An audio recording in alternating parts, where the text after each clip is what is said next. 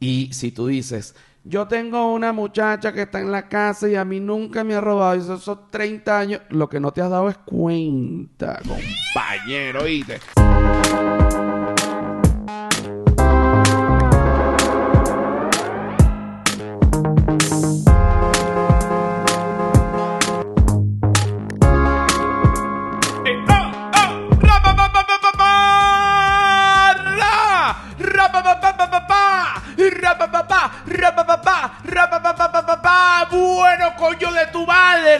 No joda. Mamá huevo. La gente me dice, estás perdiendo impulso. Perdiendo impulso, marico. Que lo que estoy es a tope, huevón. No joda. ¿Qué quieres? ¿Un intro más para arriba? Bueno, tumbo esta mierda. No joda. Si me retan. Mira, esto es... bueno, vale. ¿Ves? La gente se pone loca, los vecinos salen. Esto es el humano es un animal, alegría y felicidad. ¿Cuánta alegría, cuánta felicidad? Mucha alegría, mucha felicidad. ¿Quiénes producen este? Este es el episodio cuánto? Número 130. Número 131, coño de tu madre. Mira, ¿quiénes producen este espacio? Arroba. El poli está allá abajo. No, ese es José diciendo coño de tu madre, gritando coño de tu madre, así como se le da la gana. Arroba Flor de pelo piso, ¿quién es esa gente? Esa gente es la gente que es. Un aplauso. Arroba la sordera, ¿quién es esa gente? La gente que es. Arroba la feria del marketing, ¿quién es esa gente? La gente que es. Y arroba José R. Guzmán, que no lo produzco, pero que lo hago y que soy yo y que me pueden conseguir en todas las redes sociales como arroba José R. Guzmán. En Patreon no, porque en Patreon es mi nombre completo, José Rafael Guzmán. Y si ustedes se suscriben en este momento en Patreon, pueden desbloquear 131 episodios del humano es un animal, que es una cantidad, oye, nada despreciable, un aplauso. Y además pueden también desbloquear una cantidad de sketches que tengo allí de calle o de cosas que yo hago, bueno, de calle o de casa o de los perros o de las cosas que a mí se me ocurren. Hay una, no sé exactamente el número, pero hay bastantes también. Esto lo convierte en un canal de contenido digital. Quítame esa música infernal. Mira, y te voy a decir otra cosa. Tú que estás en YouTube, suscríbete y dale like, porque eso me ayuda a mí un montón con el algoritmo que es tan importante. Y YouTube tiene un algoritmo bastante pesado para los creadores de contenido. Eh, así que, por favor, dale like y suscríbete. Mira, aquí tenemos hoy una noticia. Señores, me hice un palo. Me hice un palo. Agarré un palo, un palo que encontré en un parque, lo limpié, lo lavé con una esponja, le puse jabón, le puse Mister Músculo, luego agarré la navaja suiza, le quité las astillas, luego agarré la parte de la navaja suiza eh, eh, de la sierra, le corté la punta, le corté el otro extremo, la base, le hice un hueco con, también con la navaja suiza y le puse una trenza negra y ahorita tengo mi bastón de mando. La gente no entiende, ¿para qué es este palo? ¿Qué es este palo? ¿Con qué función lo hiciste? Bueno, realmente les voy a contar la historia de este palo y además la historia del palo en el hombre. Sé que suena a eh, lo que se llama coloquialmente en Venezuela a chinazo, el palo en el hombre, pero realmente, eh, pues desde tribus, ejércitos eh, y cualquier tipo de, qué sé yo, de gente ha tenido bastones de mando a lo largo de la historia. Y yo ya necesitaba mi bastón de mando y hoy día lo tengo. ¿Cómo comienza la historia de este palo? Todos sabemos, todos de repente eh, vemos un, señor en un parque ya, ya un, avanzado en edad con un palo, ¿no? Tú dices, oye, estás como los viejos, los viejos siempre con un palo. Mi abuelo siempre tenía un palo. Eh, mi papá tiene un machete detrás de la puerta, pero en el carro, debajo del asiento del piloto, tiene un palo también. No es un bate, no es un manduco, no es una cachiporra, porque hay varios tipos de instrumentos de madera para la defensa personal que tienen nombres específicos. Pero esta vaina que tiene mi papá es un palo. Vaina un palo. Y mi papá goza con su palo, lo tiene ahí. De hecho, le echó lija le echó barniz. Cosa que yo voy a hacer con mi palo. Le voy a pintar la punta amarilla y le voy a pintar la base verde militar para que sea un palo, no joda, de honor. Y además le voy a poner mi rango militar que yo tengo según mi edad y según mi imaginario. Y le voy a poner la insignia de capitán al palo para que sepan que es mi bastón de mando. Y si yo muero, quiero que, este, coño, eh, eh, monten. Es más, tenemos aquí hoy en, esta, en este estudio a nuestra experta en palo. Ay, chica, caíste. Te lancé esa concha, concha cambur, la concha de cambur coloquial y, y rodaste. Es que no puede. es- Nuestra experta en palo, Silvia Patricia. Me gusta. ¿Mm? Pero tú eres más experto que yo. Puedo hacer varias cosas con el palo. Y te voy a decir una cosa. Deja que pase el momento, es tu momento. Bienvenida. Gracias. Un gusto estar aquí. Ok. El palo, eh, yo lo hice con un motivo. Todo el mundo que tiene un palo o un bastón de mando lo tiene por un motivo. Nadie anda con un palo por la vida así, por lo que sea, para defenderse, para, para dar instrucciones o para alguna cosa. Siempre tiene que haber un motivo. Yo en este momento, eh, bueno, en- debo pasear a tres perros, ¿ok? Estos, estos tres perros, uno, que es el sargento, tiene, es bastante educado y es el que tiene más tiempo, ¿no? En la casa. Raquel, eh, y, voy a referirme a Raquel de esta manera, y los que tienen perros, incluso hijos, me entenderán. Raquel es esta, esta perrita o este personaje que está loco de bola y que muchas veces no descifro, pero que es muy amorosa. Y está Clarita, que es un tanquecito, es más o menos de las dimensiones de un cerdo o un cochino mediano. Tiene fuerza, me tiene las manos llenas de callo, porque este, de verdad que la, la- la fuerza que tiene es descomunal. Y yo necesito controlar esto. ¿Por qué? Porque Clarita tiene el síndrome del perro que ala la cuerda. O sea, ella quiere correr como una demente por la calle, porque ella es una salvaje y viene de la calle. Pero yo no se lo puedo permitir, porque entonces se me va, le puedo atropellar un carro. Entonces yo la tengo amarrada, pero cuando ella quiere correr y está amarrada, se voltea y empieza a alar la cuerda como eh, muestra de que ella coño de su madre quiere ir sola y hacer lo que le da la puta gana. Yo lo entiendo porque a mí me encanta hacer lo que me da la puta gana. Y si alguien me llevara amarrado con una cadena por el cuello, yo también me molestara en algunos momentos, en, en el momento que, que quisiera ir más rápido que la persona que me está llevando la cadena. Pero yo le diría, coño, te prometo que no me voy a escapar. Simplemente voy a caminar aquí del lado tuyo. Pero porfa, quítame la cadena y no me tienes que poner la cadena. Pero Clarita no entiende ninguno de estos códigos y ella quiere alar, quiere joder, quiere morder, quiere, quiere, quiere joder, Y quiere... tiene una fuerza increíble, que es una lo más.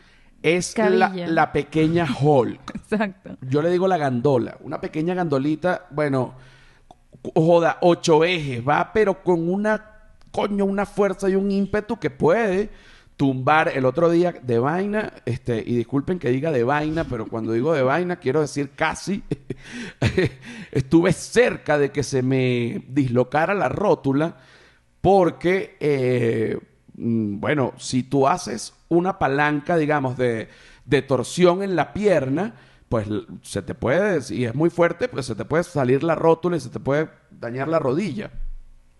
Y Clarita me jaló por un lado, Raquelita por otro, y yo hice un movimiento raro. Coño, chico, casi me sacan la rótula en el medio de la calle.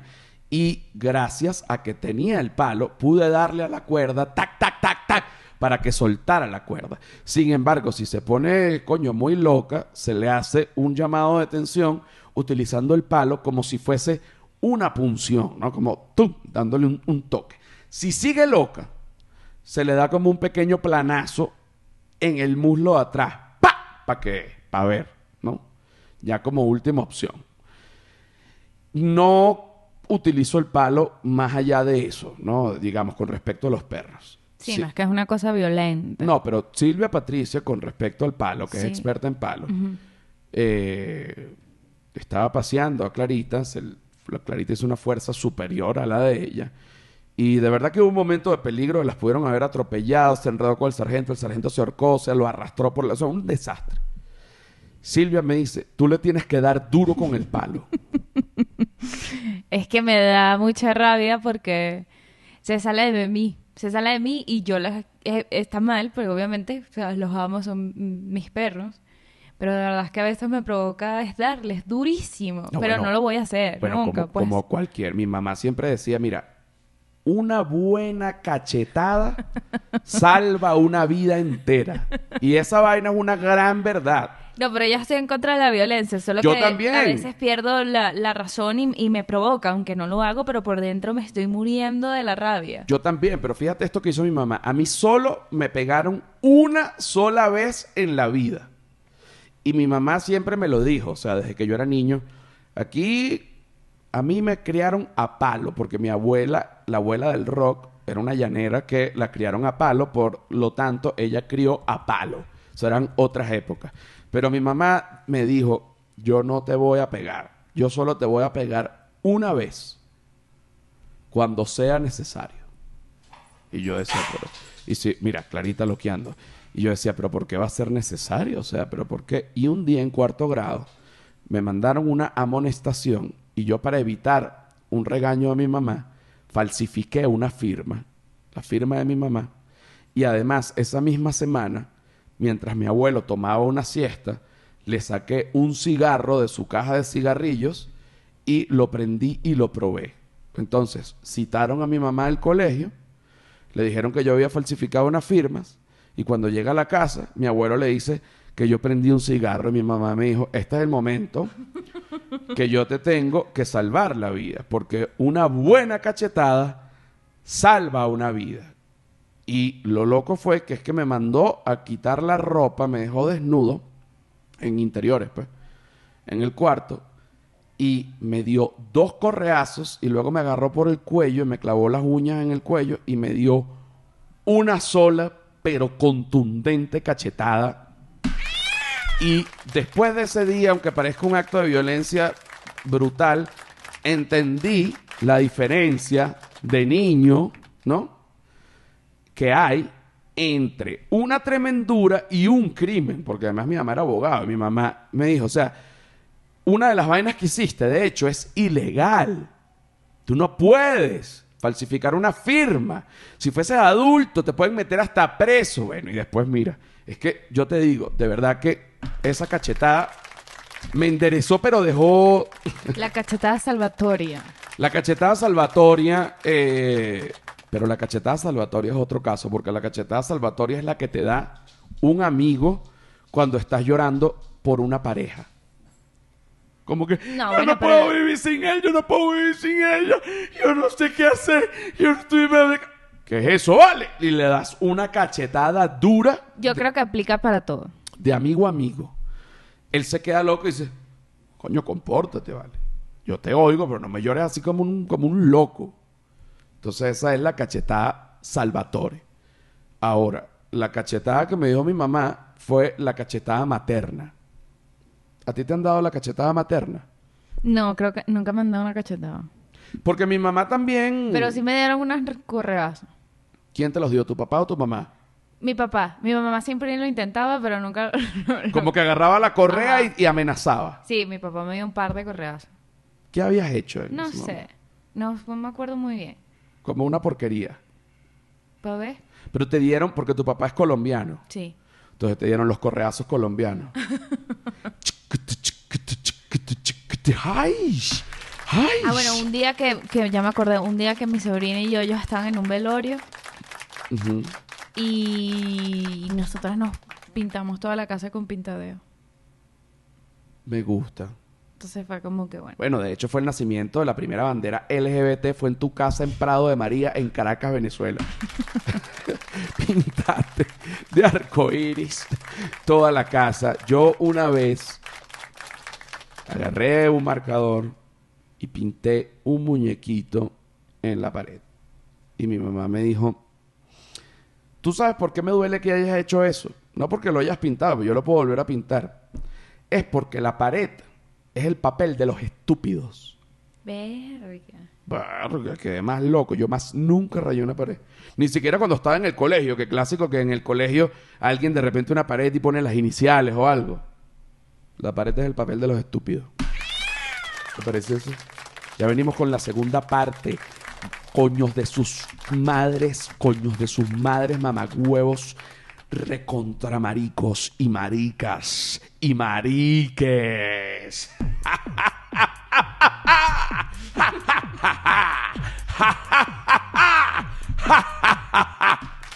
Mira, cuéntale a la gente de Guadalajara. Ah, bueno, pero lo, lo cuento al principio del segundo. Ok. Coño, pero no, no, no me quieren dejar ser... Me tienes ahorcado como... Como clarita, ¿vale? Me tienes ahorcado. Me tienes ahorcado, reina. Me tienes ahorcado. No me pares esta vaina, ¿por qué? Estoy hablando. No, párala. Ya venimos. Señores maricos, maricos señores, señores maricos, maricos señores.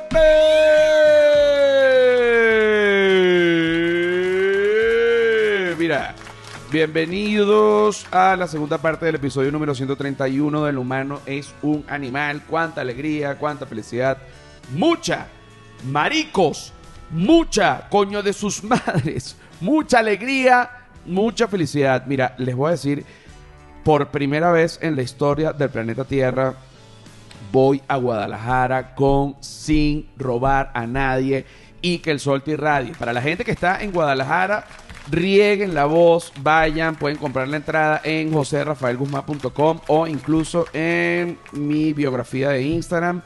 Eh, la gente que no está en Guadalajara y que conoce gente en Guadalajara, díganles, mira, este señor va para allá el 28 de agosto. Entradas en joserrafaelguzmán.com.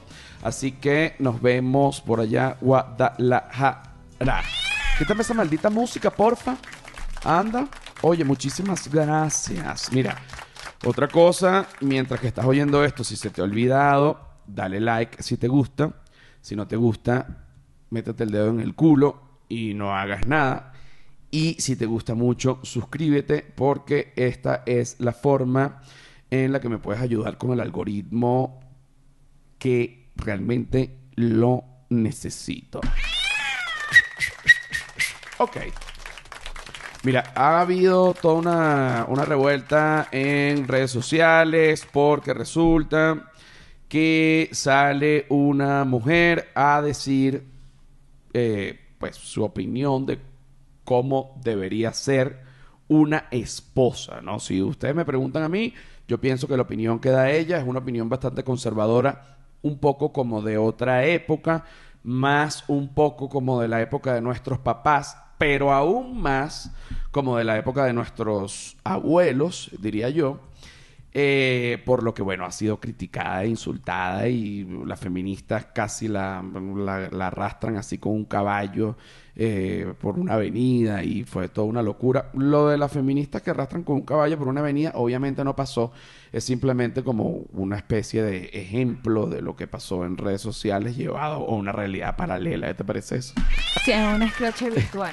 Eh, Fue un scratch, fue un scratch virtual. Entonces, acá tenemos el video, eh, acá tenemos también a Silvia Patricia, que es experta en scratches virtuales, y en este momento, eh, bueno, nos va a colocar el video, lo vamos a ir parando, al igual que el pene durante la relación sexual, para ir de... Pero chama, tú no, yo te lanzo esas conchas así, y tú muerta de la risa. ¿Mm? Pero te estás riendo ahí calladita. Mira, entonces, vamos a ir parando esto para ir analizando. Ok, Dale. voy. Apoyar el liderazgo del esposo.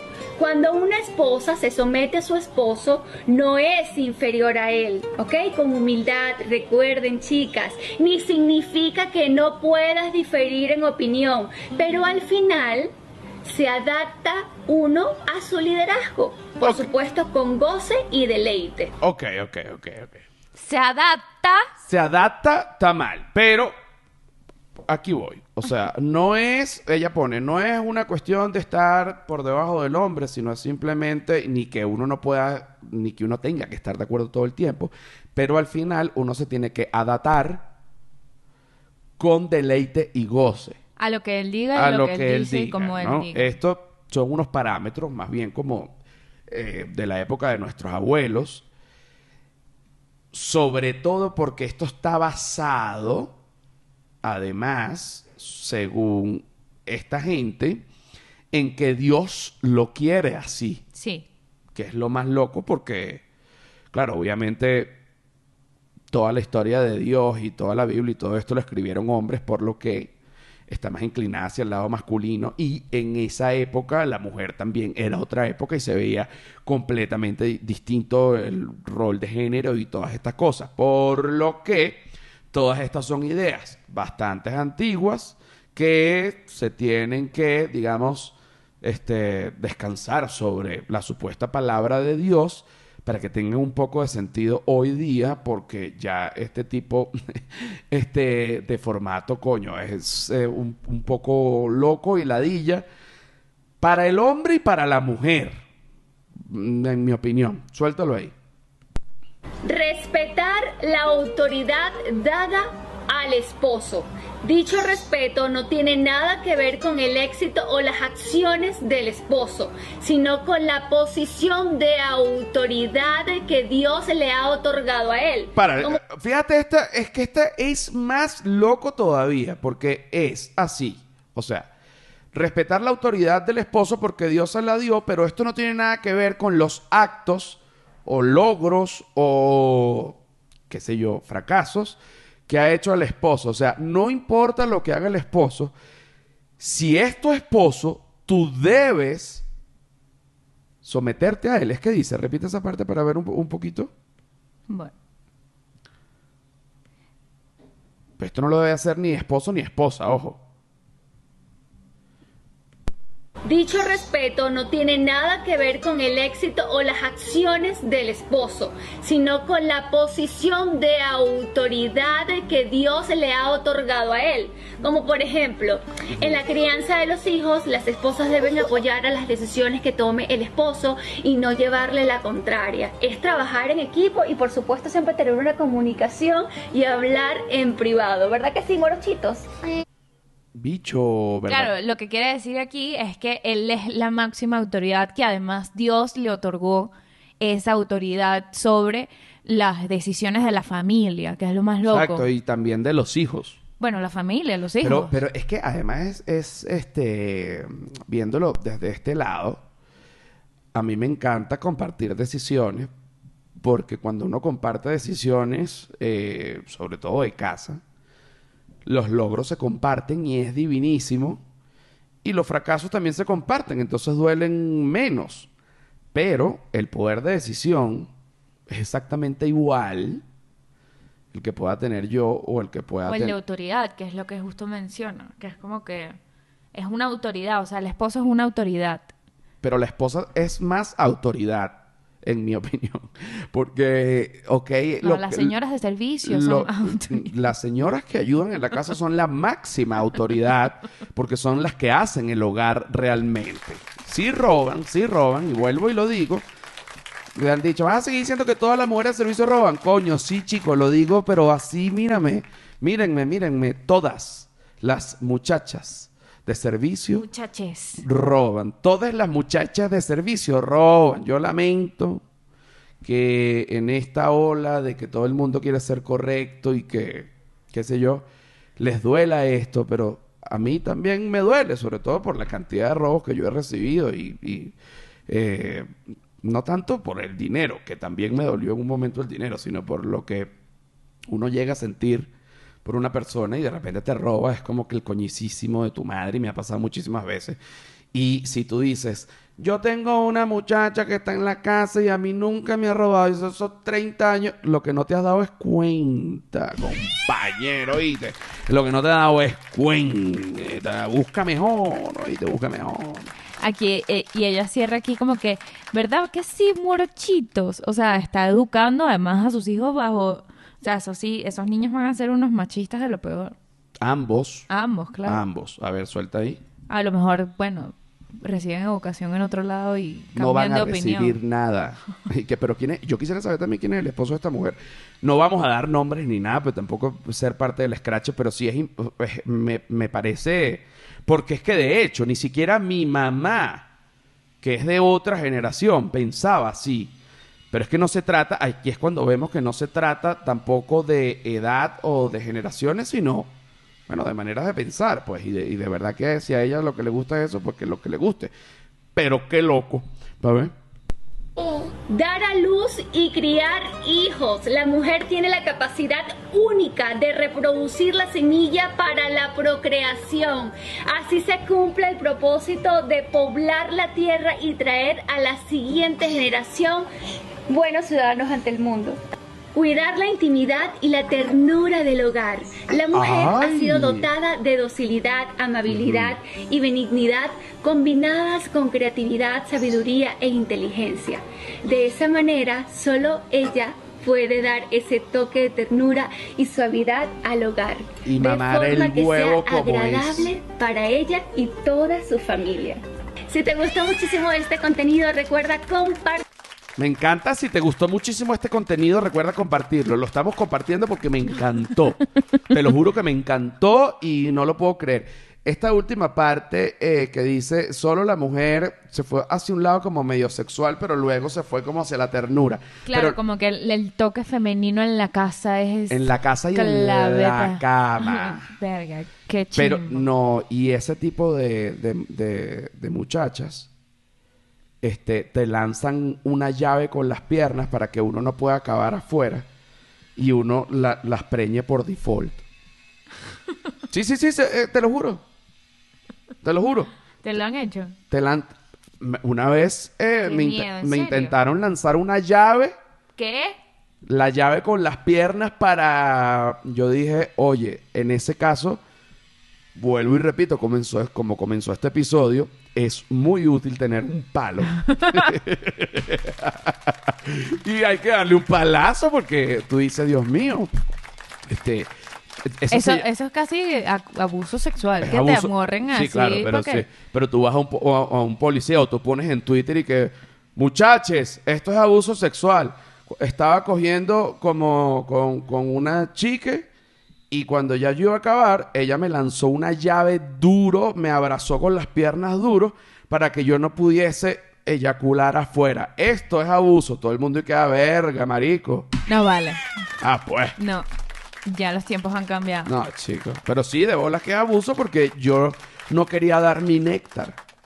No, es que nadie puede obligarte a... A dar nada. mi néctar. mi néctar va afuera. Hasta que yo decida sembrar la semillota en la pelota. Claro, y ella también habla como que de... Mi néctar. Del- Mira mi néctar. Bueno, mi néctar. del poder de procreación divino que tiene la mujer. ¿Por qué te soban las tetas? Estás tan enferma. No. Dijo poder de procreación divino y se sobó las tetas tan...